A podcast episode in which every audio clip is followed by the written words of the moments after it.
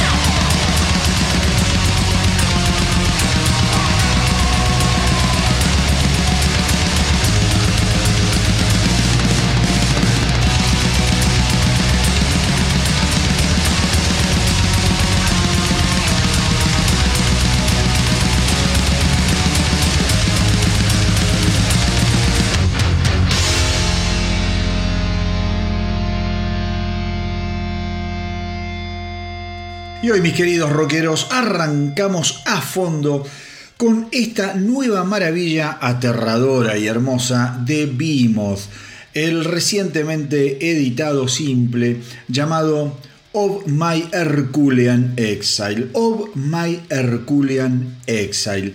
Y es así que los metaleros extremos polacos de Behemoth están adelantando lo que será su álbum de estudio número 12, que se llamará Opus Contra Naturam. Opus Contra Naturam. Y que va a ser editado el 16 de septiembre a través del sello Nuclear Blast Records.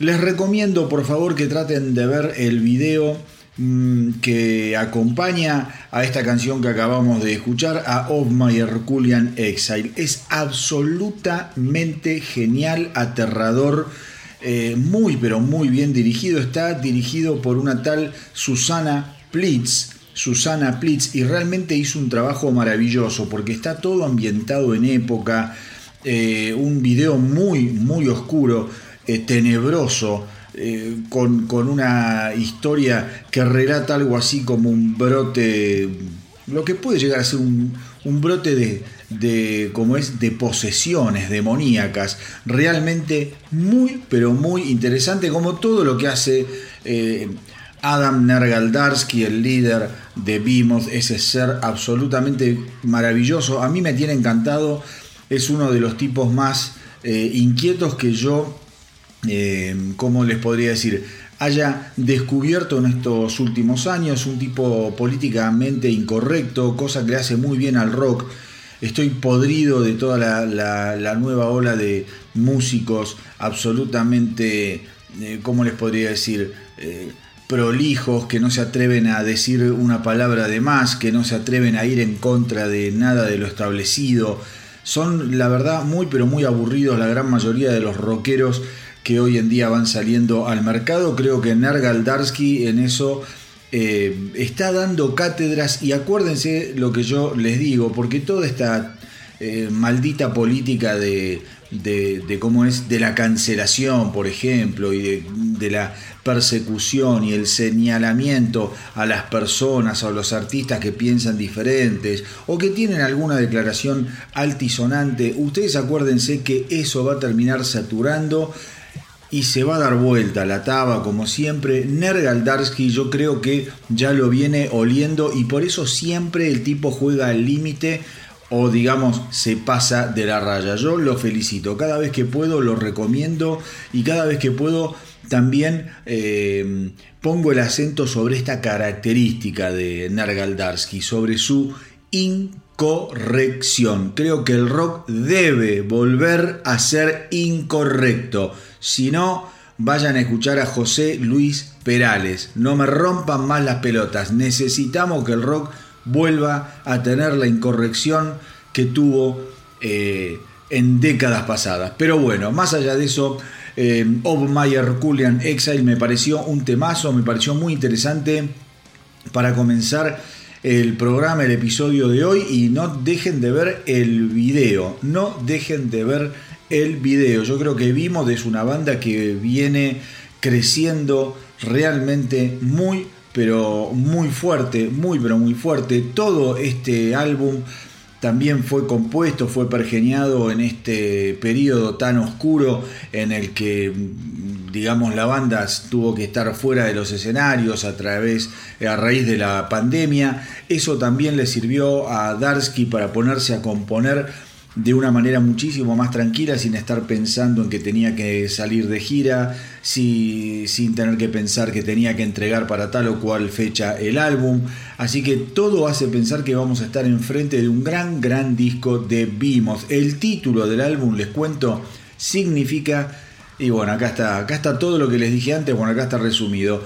Eh, significa ir en contra la corriente. Esto lo dice el propio Nergaldarsky. Es lo negativo de los valores, la moral y la ética a la que yo me opongo permanentemente, dice Nergal. He estado luchando seriamente con las tendencias destructivas en la cultura pop. Por ejemplo, eh, dice el músico, la cancelación, cancelar la cultura, las redes sociales y las herramientas que siento que son armas muy peligrosas en manos de personas que no son competentes para juzgar a los demás. Exactamente. ¿Quién carajo es el dueño de la razón? ¿Quién carajo es el dueño de lo que está bien o lo que está mal? ¿Quién carajo es el indicado para señalar si lo que vos, yo, cualquiera dice está bien o está mal?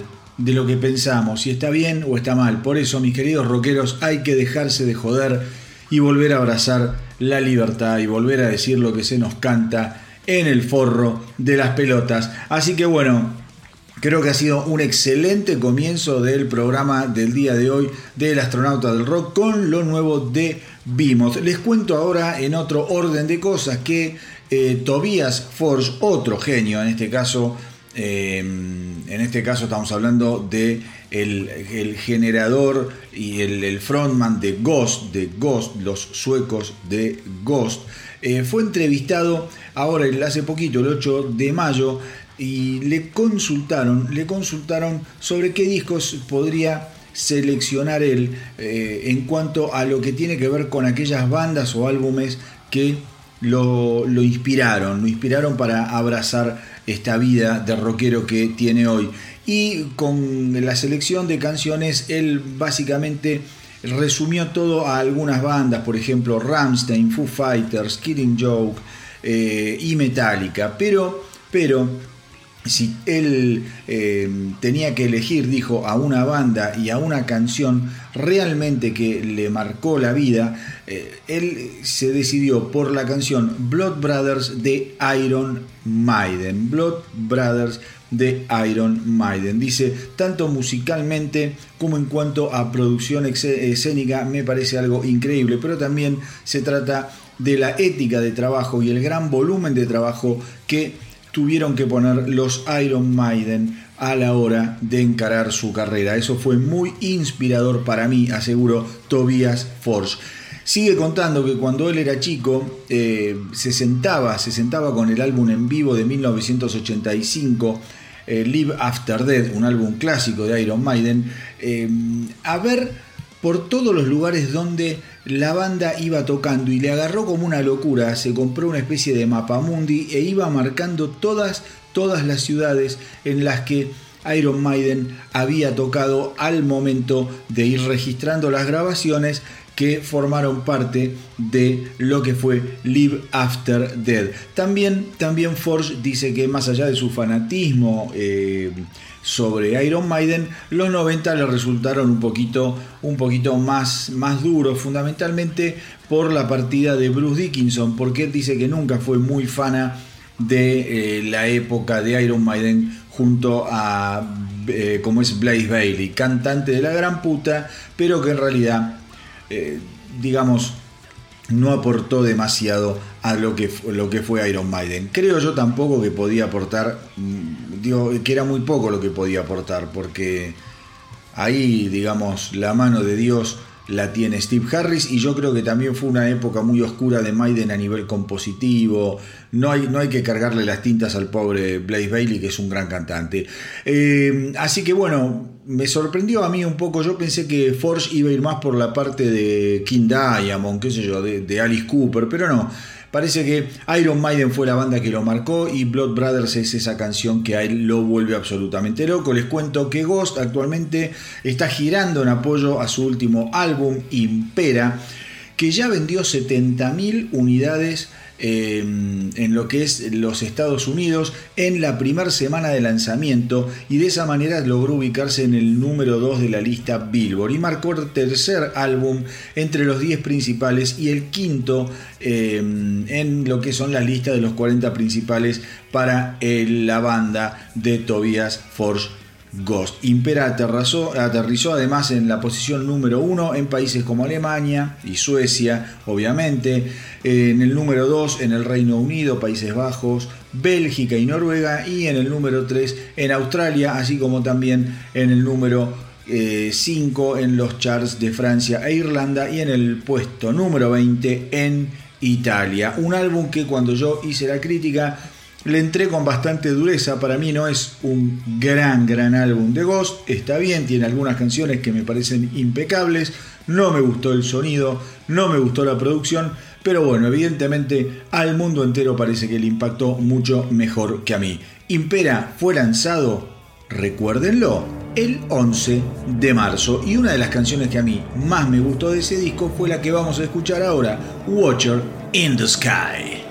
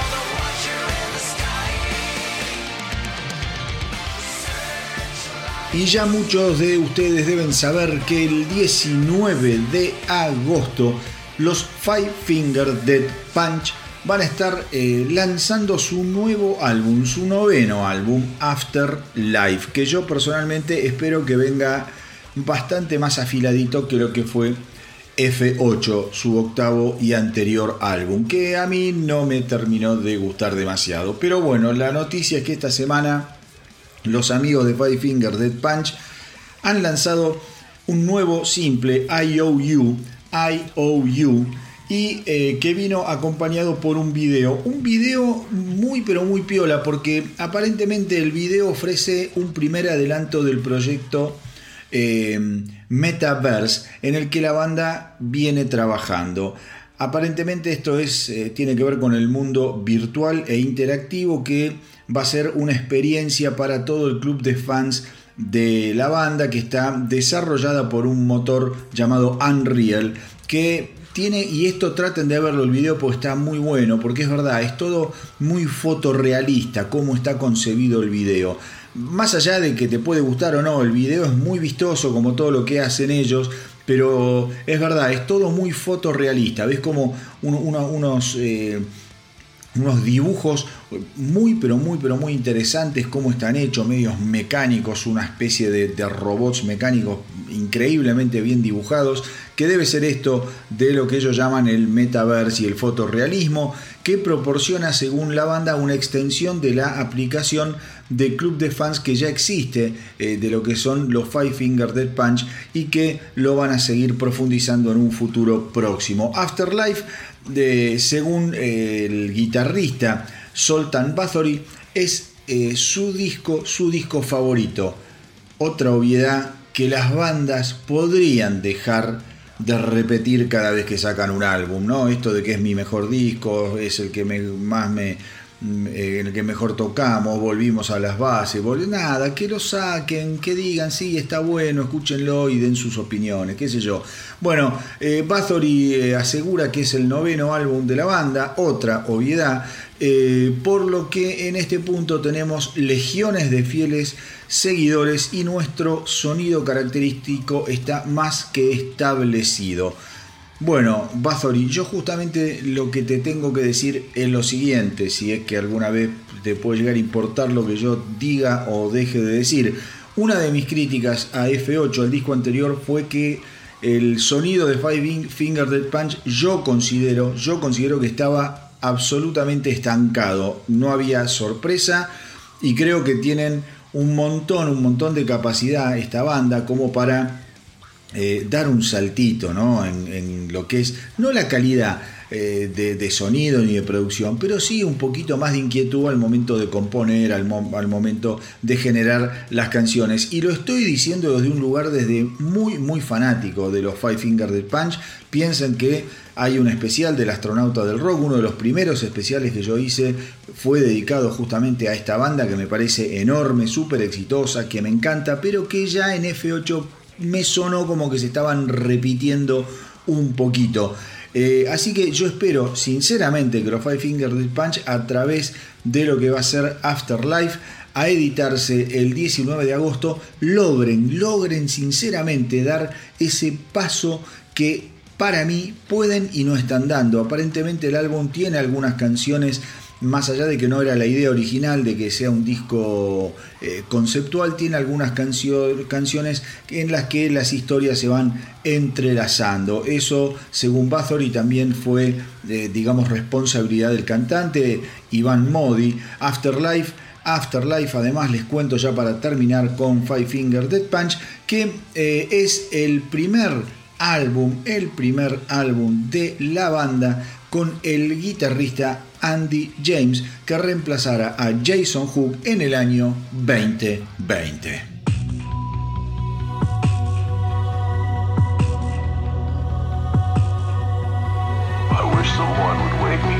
I can't sleep at all.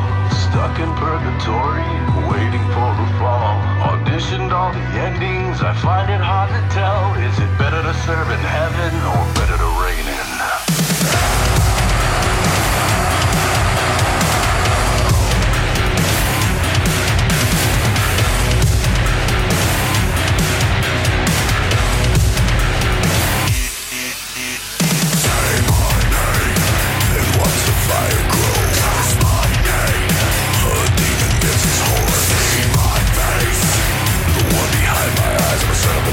Bad as it gets, and I'll be that till I die. I wish someone would wake me, cause I can't sleep at all. Stuck in purgatory, waiting for the fall. Auditioned all the endings, I find it hard to tell.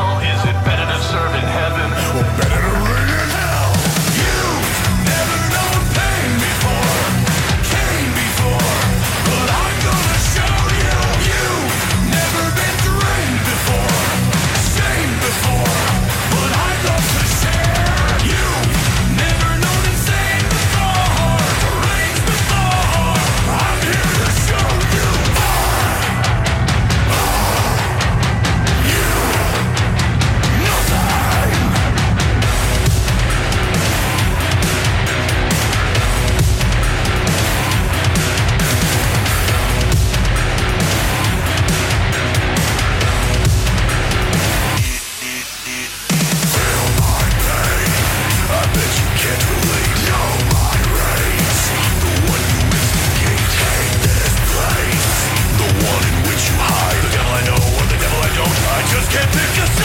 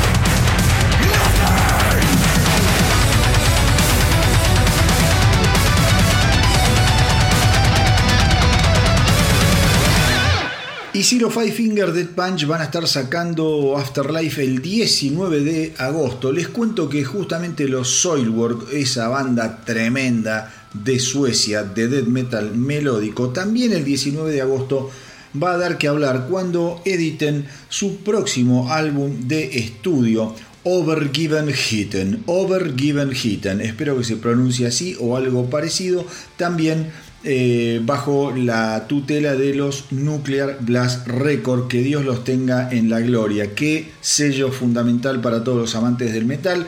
Para presentar este trabajo han adelantado el tema homónimo, o sea, que se llama Overgiven Hitten, y también un videoclip. Un videoclip que está bueno, eh, tiene una cosa así media vikingota en lo que es la, estética, así que traten de verlo, me pareció bastante interesante. La canción que da título a este álbum podría ser el pináculo del viaje musical de esta banda. Resume todo lo que hemos hecho y la aventura a veces arriesgada en la que se embarcó esta banda hace unos 20 años. Para mí esta canción está lo más cerca del corazón posible, define Bjorn Street.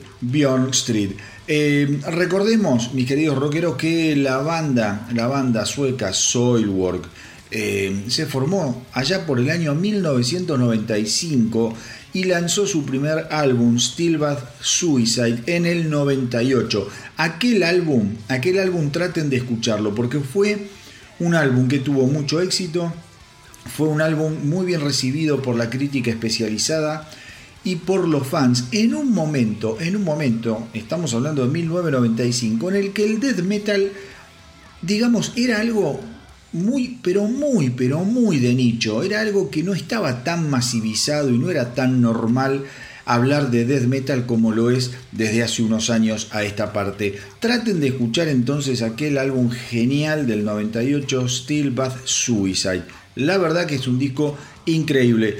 Ahora van a alargar, como pasa el tiempo, su álbum número 12, 12 y el adelanto que vamos a escuchar ahora a mí me resultó muy pero muy esperanzador, muy pero muy interesante, así que vamos ahora con lo nuevo de Soilwork, Overgiven Eaten.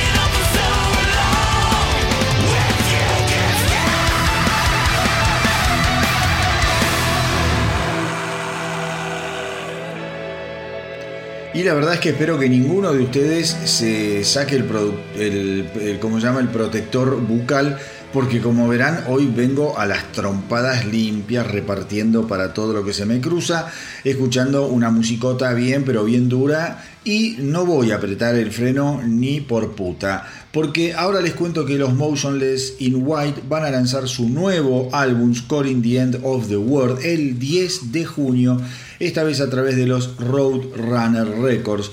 El tercer, el tercer simple que editaron es Slaughterhouse, Slaughterhouse, que es una verdadera aplanadora de metal al palo y extremo. Slaughterhouse, eh, recordemos, sigue el paso de los sencillos ya lanzados que fueron Masterpiece y CyberX. Masterpiece y CyberX que también tienen videos oficiales y estos videos además tuvieron un éxito tremendo porque enseguida se ubicaron en el top 10 de YouTube y desde entonces ya vienen acumulando algo así como más de 6 millones de visitas, una cosa de locos. Además, Masterpiece continúa creciendo en lo que es el formato de radio en el ranking Active Rock, saltando al top 30 esta semana y continuando todo lo que es un crecimiento muy pero muy sostenido de los Motionless in White. Ahora, si les parece, vamos con lo nuevo de esta genial banda a escuchar Slaughterhouse.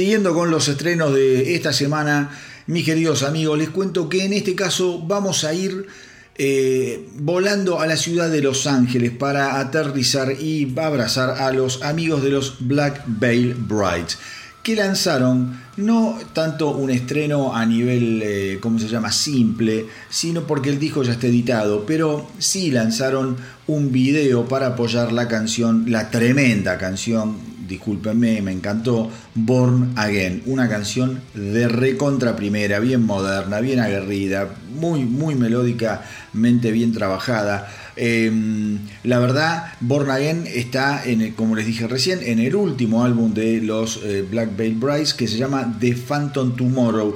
The Phantom Tomorrow es un álbum del que yo les vengo hablando muchísimo a lo largo de lo que son los distintos episodios del astronauta del rock. Finalmente esto salió, como les decía recién, ya el disco está editado hace un tiempo, en octubre del 2021, a través de Sumerian Records.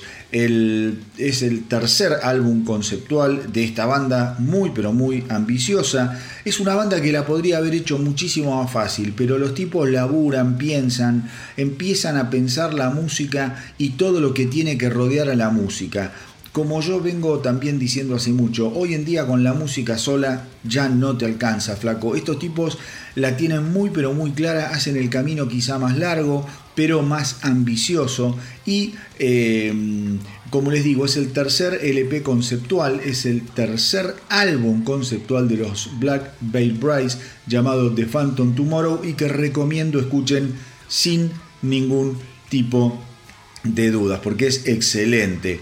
Em, eh, son 12 canciones que componen el álbum y, y además le dio a los eh, Black Veil Brides el primer eh, top 10 de lo que es el ranking del rock activo en los Estados Unidos con la excelente canción que acá le escuchamos, Scarlet Cross. Pero ahora, si les parece, vamos con este nuevo y genial simple de The Phantom Tomorrow llamado Born Again.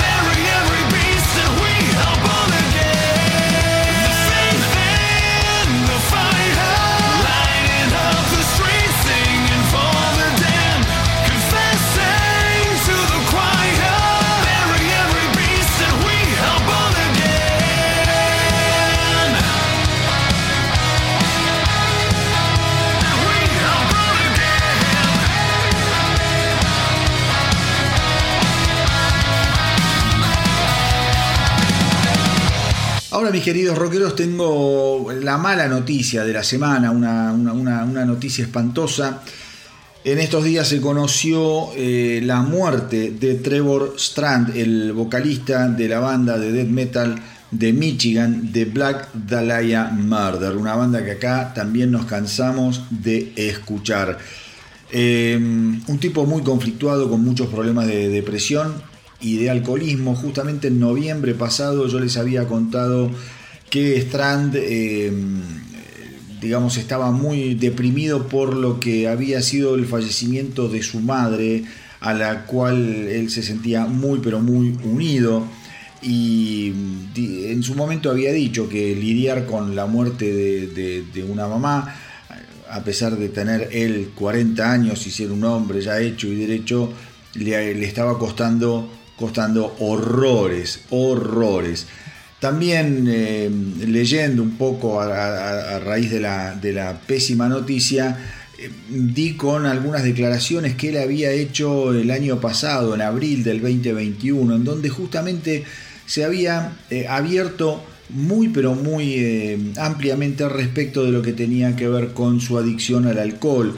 Acá tengo una frase tremenda que había dicho, él dice, él había dicho, al ritmo que bebo mientras estamos de gira simplemente no es sostenible para envejecer. Tener más de 40 años y poder hacer lo que hago bien, no parecer un idiota y tengo que ser mejor conmigo mismo. Esas son eh, metas que intento ponerme, pero con las que permanente fallo. Espero realmente tener el temple y el ímpetu para dejar de beber. Ese es el meollo de la cuestión. Dice, sé que no soy divertido cuando estoy bebiendo. Eh, Strand también eh, había revelado que estaba a punto de someterse a una terapia con ketamina como una forma de tratar su depresión, pero todo muy loco porque eran eh, capaz que está bien esto, yo de medicina no sé nada, pero me pareció súper extremo, ¿no? Porque es un tratamiento que te inyectan ketamina en el transcurso de dos semanas, tres días a la semana, eh, y eso te va poniendo en un estado de euforia. Y la idea es resetear al, al cerebro para que no vuelvas a caer en la depresión y el cerebro deje de ir para el lado más autodestructivo de aquellos que sufren depresión un tipo muy atravesado, ya les digo, por, por, esta tremenda, por esta tremenda enfermedad que es la depresión y, que evidentemente no pudo, no pudo salir. Quizá el disparador fue la muerte de su madre y eso lo llevó ya a una espiral de adicción que terminó llevándoselo muy pero muy joven a los 41 años. La reputísima madre que lo parió, no se puede creer. A todos los que están ahí, insisto con lo que digo siempre acá en el podcast en el programa.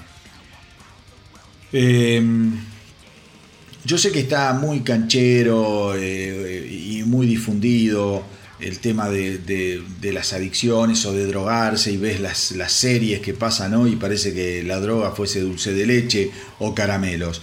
Miren, yo ya tengo mis años, eh, conocí todo lo que tenía que conocer en esta vida y les aseguro que la droga no es la solución. Siempre lo digo, la droga no te soluciona ningún problema, te agrega millones de problemas, millones de problemas. Como les digo, ya a la edad que tengo, vi muchos muñecos caer alrededor mío, grandes amigos despedazados por la droga, eh, gente que empezó jugando, que empezó pensando que la podía manejar.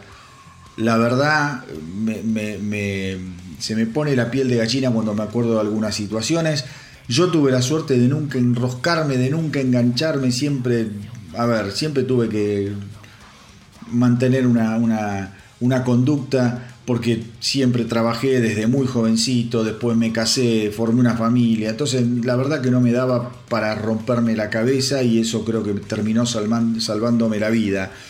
Eh, lo que yo les digo una y otra vez, si lo van a hacer, qué sé yo, la idea es que no lo hagan, pero si lo van a hacer, eh, todo en su justa medida. Yo lo que les recomiendo que no lo hagan ni en su justa medida, porque nunca sabes para dónde te puede saltar el problema, en qué momento eh, haces un clic y pasás de ser un consumidor recreativo a un adicto. Digo, no, y lo digo con las drogas, lo digo con el alcohol.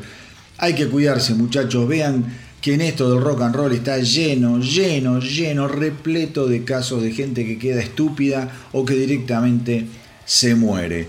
Así que nada, eh, aprovecho siempre que leo este tipo de noticias, como en este caso la de eh, pobrecito Trevor Strang, que esté en el cielo con su mamá y en paz. Aprovecho estas noticias también para bajar algún tipo de mensaje que los haga pensar, si alguno está ahí en, en una situación difícil, que sepa que esto de las drogas no, no le va a solucionar esa situación, se la va a empeorar. Vamos a escuchar un poco de música.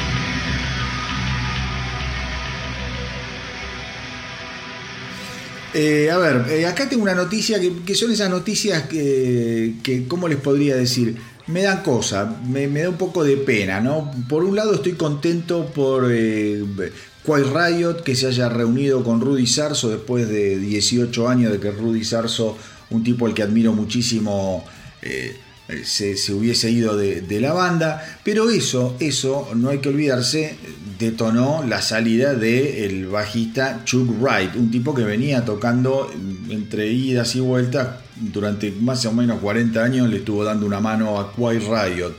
Justamente esta semana le hicieron un reportaje a Chuck Wright diciendo que bueno, que eh, cuando ingresó Rudy Sarso, él otra vez tuvo que dar un paso al costado, que realmente eh, no fue una sorpresa para él y que en el momento en el que escuchó que Rudy Sarso iba a estar de vuelta en la banda, ya eh, él estaba como grabando su disco solista eh, y que un poco él está ya acostumbrado a, estos, a estas idas y vueltas en lo que es su carrera como músico.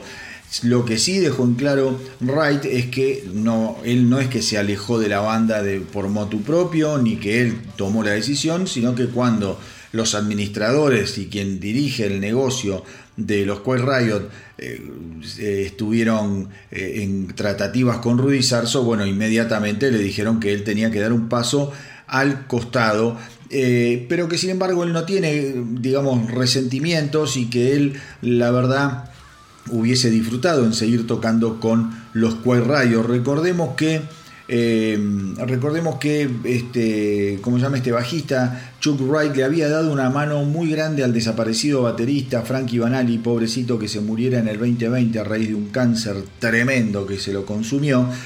Y, eh, digamos, eh, Banali siempre tuvo la idea de que Queer Riot siguiese a partir de su muerte. Él sabía que estaba muy mal y por eso eh, Wright siempre dijo que eh, él iba, iba, a hacer lo posible para continuar con el legado musical de los Queer Riot. Bueno, ¿cómo son las cosas que ahora el pobre flaco tuvo que dar un paso al costado para darle entrada a lo que, a lo que fue la, vuelta de Rudy Sarso. Ahora los Queer Rayos están tocando mucho, están tocando en lugares de mediana capacidad, obviamente no los veo ni como headliners, ni mucho menos, no los veo en grandes festivales, pero de a poco van calentando los motores. La vuelta de Rudy Sarso creo que fue una buena, una buena noticia para la banda que estaba absolutamente desahuciada. Yo cuando falleció Frankie Banali y después de lo que había sido toda la experiencia del último disco, de, ¿cómo se llama? De Queer Riot, que no me acuerdo cómo se llamaba, Cowboy, algo así, no, no me acuerdo cómo era.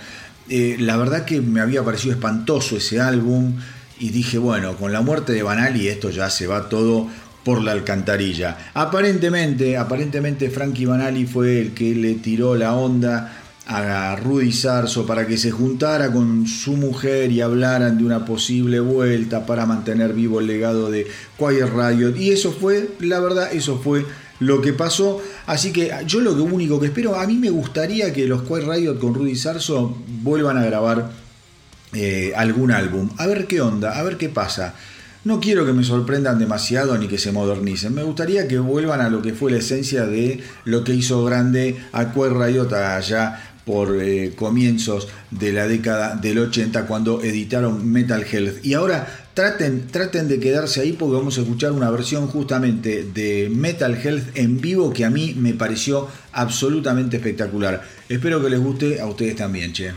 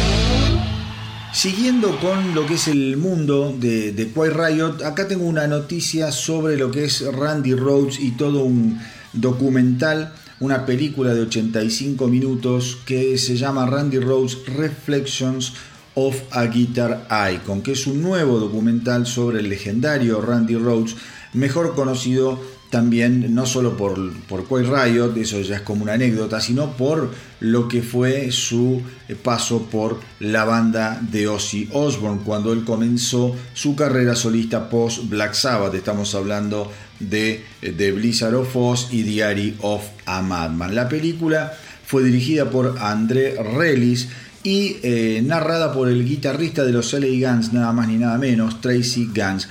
Eh, pero hay toda una controversia. La noticia esta me pareció interesante porque hay toda una controversia, porque más allá de que el, documental que me interesaría mucho verlo incluye entrevistas con la madre de Randy Rhodes, eh, con su hermano eh, Kelly Rhodes, con Eddie Van Halen, bueno, con Rudy Sarso, del que les estuve hablando recién, Frankie Banali, que también se los mencioné recién, Bruce Kulick, Doug Aldrich, Gary Moore, Duisel Zappa, el hijo del fallecido Frank Zappa, George Lynch, violero de Dokken y Ozzy Osbourne, aparentemente todo lo que fue la, la mm, eh, digamos, el uso de las imágenes hubo mucha controversia y no solo con el uso de las imágenes, sino con el uso de algunos testimonios o acceder a algunos testimonios. Aparentemente el 99% de las imágenes en vivo de eh, la época de oro de Randy Rhodes, los derechos, los derechos los administra la familia Osborne, Jaron Osborne y Ozzy Osborne. Eh, y que no quisieron cederle nada a el director André Relis. De hecho, de hecho, los testimonios que hay de Ozzy Osbourne son testimonios viejos, no son testimonios que hubiera dado ahora para el documental. Lo mismo, lo mismo pasó con la familia de Randy Rhodes. Yo les mencioné recién que había entrevistas a la mamá y al hermano de Randy Rhodes. Bueno, son entrevistas viejas porque del mismo modo que los Osbourne no quisieron colaborar, los eh, Rhodes tampoco quisieron tener ninguna participación activa, activa en lo que fue la generación de este documental. La verdad que el director dice que fue todo muy pero muy extraño y que lo único que espera es que tanto los Osborne como los Rhodes cuando vean el documental, si es que lo ven, se den cuenta que lo único que quiso hacer es un documental para honrar a Randy Rhodes y para eh, dejar su legado en lo más alto. También, también eh, por gente que algunos fans que ya, ya lo vieron, dice el, em, como es eh, el director, que le tiran la bronca a los fans porque dice que no hay demasiadas imágenes de esa época, porque no hay testimonios nuevos de, de Ozzy ni de la familia. Y el tipo dice, miren, yo traté de involucrarlo, hice todo lo, posible, les ofrecí la participación, pero por alguna razón no querían ser parte de esto y no sé por qué. Es un gran misterio para mí, dice el director, les preguntaré em, a esos fanáticos, les preguntaría a esos fanáticos si preferían que em, no hiciera el documental o que al menos tuviesen este documental para respetar el legado de Randy Rhodes. Cosas, a ver, cosas de locos, ¿no? Porque la verdad, un violero como Randy Rhodes, que grabó tan poquito, porque la verdad que grabó muy poco, y que sin embargo lo poco que grabó le alcanzó para erigirse, digamos, como uno de los guitarristas más inspirados de su generación. Qué cosa extraña que yo si fuese, no sé, hermano, padre de un guitarrista así, eh, y veo que le quieren hacer un documental a mi hermano o a mi hijo, y yo creo que participaría de todos, en cada uno de ellos, ¿viste? Me metería, vería si es una cosa seria. Eh, obviamente le brindaría toda la información que, pudiera darles, porque en definitiva eso es lo que va a quedar, eso es lo que va a quedar, o es una de las pocas cosas que van a quedar de, un, de un, personaje semejante. Una verdadera pena, qué sé yo, capaz dentro de unos años nos damos cuenta que la familia, que la familia Osborne saca su propio documental de Ozzy, eh, como es de, de Randy Rhodes. Veremos, no sé. La verdad que no lo sé. Pero me pareció una noticia interesante porque hay que estar atentos cada uno de estos documentales que se edita, después hay que buscarlos un poco, a veces aparecen en algunas redes de streaming, pero lo bueno es que tenemos material, mis queridos rockeros, para disfrutar un poquito más de la vida, de la historia del genial Randy Rhodes a través de Reflections of a Guitar Icon.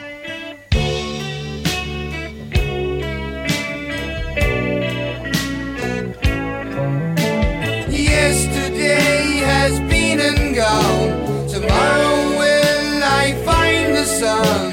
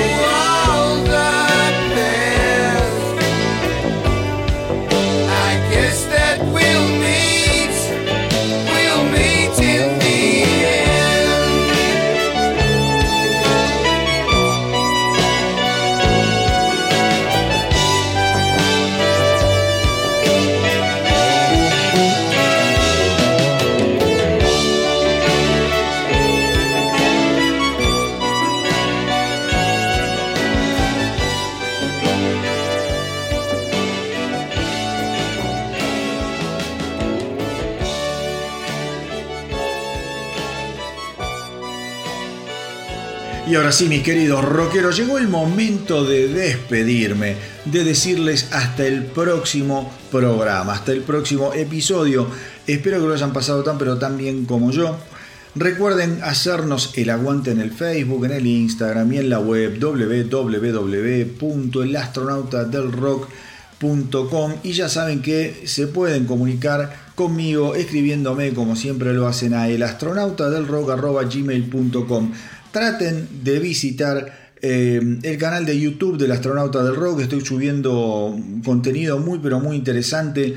En el día de hoy subí un contenido que tiene que ver con el camino que tuvo que recorrer la banda Fleetwood Mac desde sus inicios como una banda blusera de Inglaterra hasta llegar a esa obra, a generar, a parir esa obra fundamental eh, que fue Rumors del año 1977. Quedó muy lindo el video, ya estoy recibiendo eh, muy pero muy buena, muy buena onda por parte de la gente que lo está viendo, así que los invito. Se meten en, YouTube, ponen el astronauta del rock y ahí van a ver un montón de cosas que estoy subiendo. Pero antes de despedirme, como siempre, les cuento una última noticia. Que en este caso tiene que ver, ¿se acuerdan de los emo, la, la época emo de la música que fue allá por, creo, ¿qué fue? Los 2000, los 2000 más o menos. Yo me acuerdo porque lo viví medio tangencialmente a través de, mi hija, que justamente a los eh, la banda que les voy a hablar ahora lo fue a ver en vivo acá cuando vinieron a Buenos Aires. ¿Qué sucede? Sucede que My Chemical Romance ha lanzado por sorpresa una nueva canción llamada The Foundations of Decay. The Foundations of Decay. ¿Y por qué es importante? Porque es la primera canción que la banda edita desde el año 2014. Pensemos que My Chemical Romance se separó en el año 2013, cuando se cumplían más o menos tres años del lanzamiento de su cuarto álbum de estudio, Danger Days, The True Lives of the Fabulous Killjoys.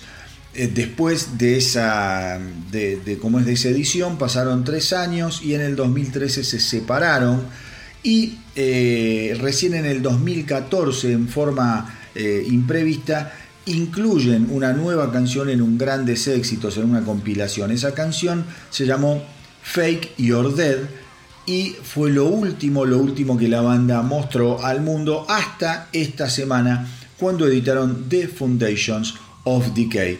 La verdad, la verdad les tengo que admitir My Chemical Romance nunca fue una banda que me partiera demasiado la cabeza, creo que tienen buenas canciones, así como un salpicré de canciones a lo largo de su discografía, pero cuando me puse a escuchar em, The Foundations of Decay, dije, apa la papa, esta canción no está tan mal, me parece que es más interesante que mucho de lo que hicieron en sus años de gloria, me parece una canción con una densidad importante, con una furia por momentos realmente, eh, ¿cómo les podría decir?, profunda y por eso, por eso la seleccioné para cerrar el episodio de hoy del astronauta del rock con lo nuevo de My Chemical Romance, The Foundations of Decay. Como siempre les digo, hagan correr la voz para que nuestra tripulación no pare de crecer. Espero que les haya gustado el episodio de hoy. A mí me encantó hacerlo y compartirlo con ustedes como siempre. Gracias por estar ahí, gracias por apoyar la propuesta y por los mensajes que no paran de llegar. Cuídense mucho, mucho, mucho hasta la semanita que viene y que viva, el rock.